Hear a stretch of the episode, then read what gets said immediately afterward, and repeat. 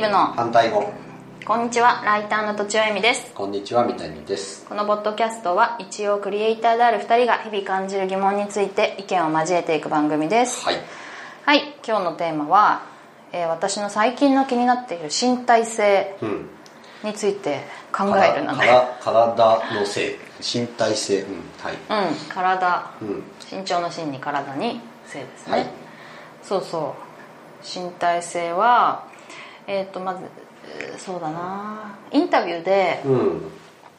東京に東京はダサすぎるみたいな。ニューヨークから帰ってきて東京はダサすぎるから、はいはい。クリエイティブが必要だみたいなことをへー。10年前に言ってた女性がいて、はいはい。その人が今そのクリエイティブ系の企業を起こしてさ、まあうまくやってて結構渋谷で有名になってるんだけど、でもさそのダサい時にうん。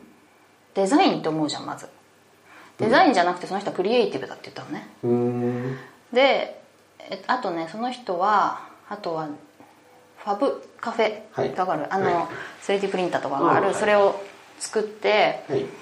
その会社の人がファブえななんていうんだっけあれ？メーカーズ、うん。メーカーズムーブメントみたいな。うんうん。その頃そういう、まあ、自ら作るみたいなのを、えっと、会社の人がうん。使うようになって、うん。すごく今度やっぱクリエイティブがね、まあ、拍車がかかったみたいなことを言っていて、はいはい。それ何が違うんですかって言ったら、うん。身体性を手に入れたんだって言ったのね、うん。それがすごい面白くて、うん。で私も確かになん,、まあ、なんとなく感じるなっていうのは、でも全然まだ原稿はできてないんだけど、うん。感じるなっていうのがあってあともう一つは人工知能の研究をしてる人が、はいはい。人工知能と人間の最大の違いは何ですかっていう時に、結局身体があるかないかだと。うんうんうんいうふうに言っていてそれはあのその人の本はまだ読んでなくて、はい。この YouTube で動画を見たぐらいだから、うんぼんやりとしかね概念としては分かってないんだけど、うん。やっぱ人間はなんか頭でいろんな仕事ができるようにもう今となってはね、うん。感じてしまっているけど全然そんなことはなくて、えっとから体っていうのがこうセンサーとして、うん。あのあることでなんか大きな違いがある。よく説明できないけど。まあ説明できないけど。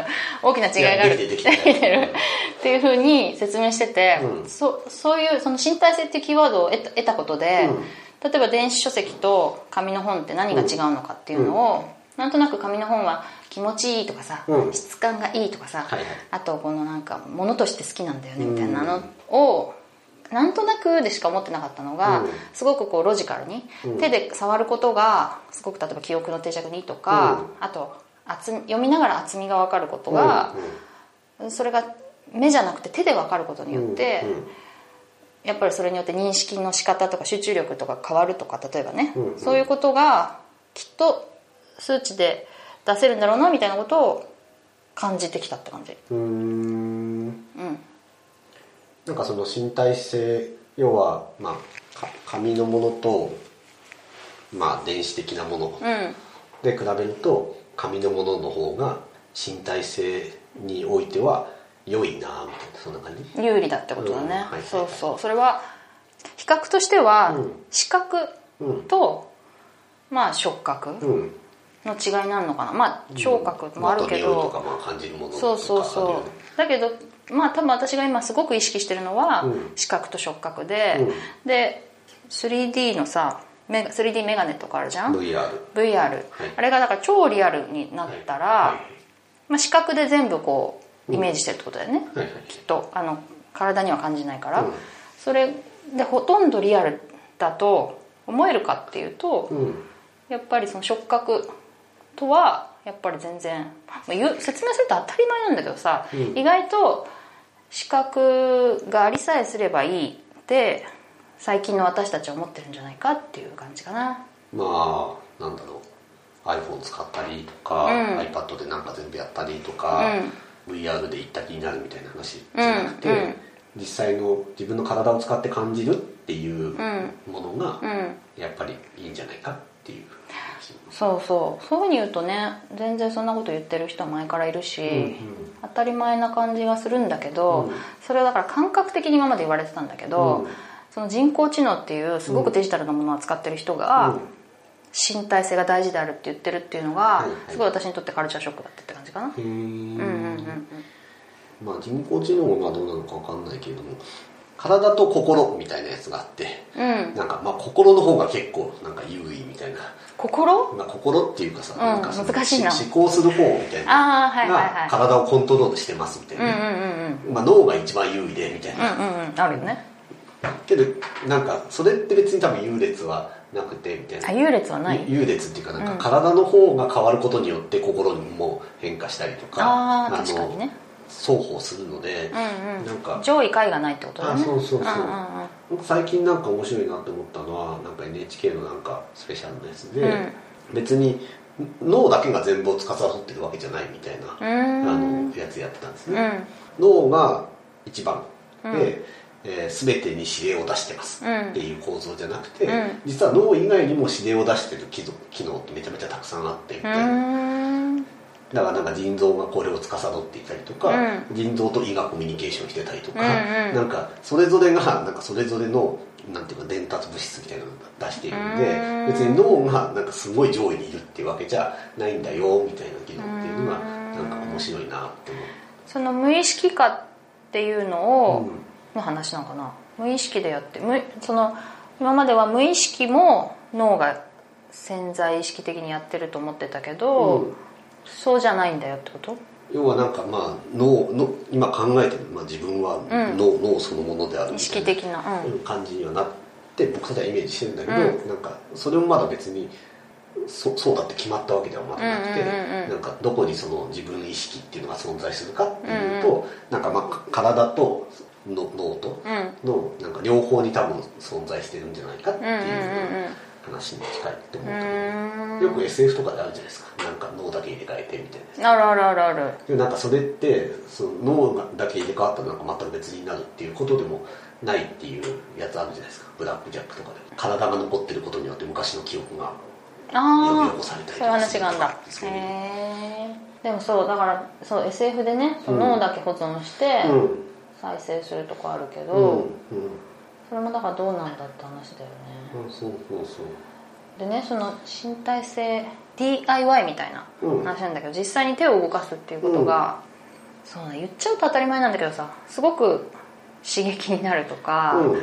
なんつうのなんかそのないがしろにしすぎてんじゃないかなと思って今。はいはい。でそれにちょっと今立ち返った方がいいんじゃないかみたいな例えばね絵を描くのがすごい楽しいと。はいはい。ですごい頑張りたいちょっと上手くなりたいなっていうと、はいはい。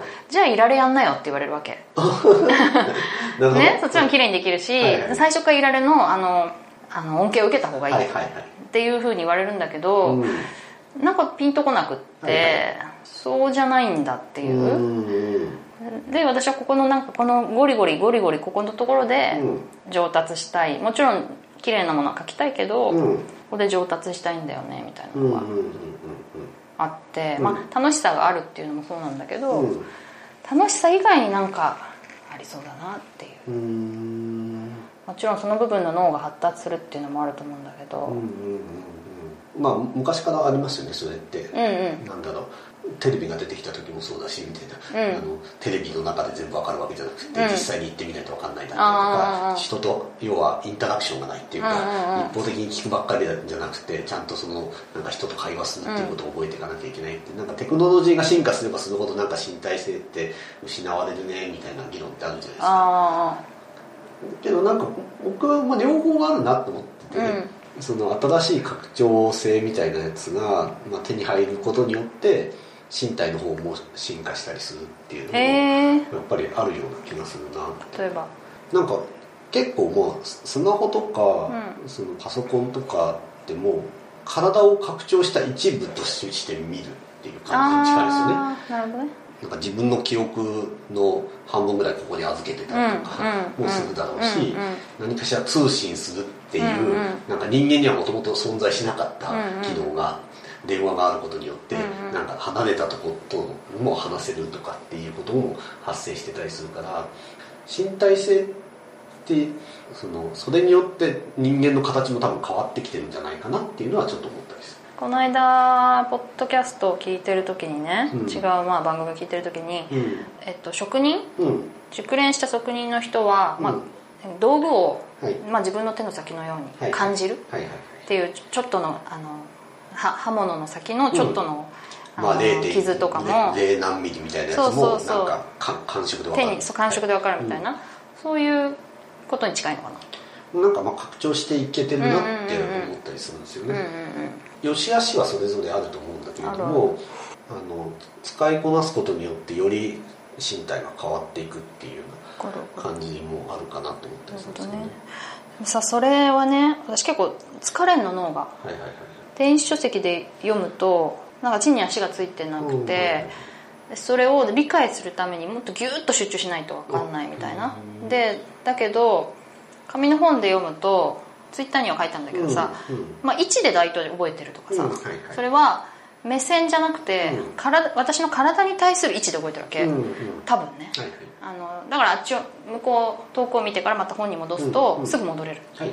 電子書籍も、まあ、スマホ持ってるんだけどやっぱちょっとスクロールっていうのがすごく脳を混乱させるんじゃないかと思うんだよね、そう。だからウェブで長い文章を読むのが結構辛いとか、は印刷するとなんかすごく読みやすい。うん。位置位置が分かるみたいなのってやっぱちょっと脳があの場所が分かんなくなっちゃうみたいなフラフラするみたいあとなんかまあし物質性っていうかさなんか物として存在するかしないかみたいなやつもうん。あってさ、うん。なんかまあ紙だったら折れるし破けるし、うん。書き込めるしみたいなっていうところもありますよねなんある。そうだね。書き自分が関われるそのものに。でもそめくるっていうしたらさ PDF でも書けるじゃん。まあ書けるようなやつもあるけどなんかまだなんかそこにまあさっき言った身体的な気持ちよさはないじゃないですかうん。でも多分 iPad だったらあると思う。iPad のあのペンを使えばあると思う。でもさやっぱ拡大縮小しちゃうでしょ？はいはいはい。デジタルの場合、はい。それとさ自分の体に対する対比がやっぱおかしくなっちゃうんだよね。うん確かにねで今すごい思いつきで喋ってるけど多分紙っていうともう自分に対してこの大きさであるっていうのが。で可変じゃないからね。そう。で近寄近寄った近寄っても離れても、はいはい。つまりズームとか拡大はうん。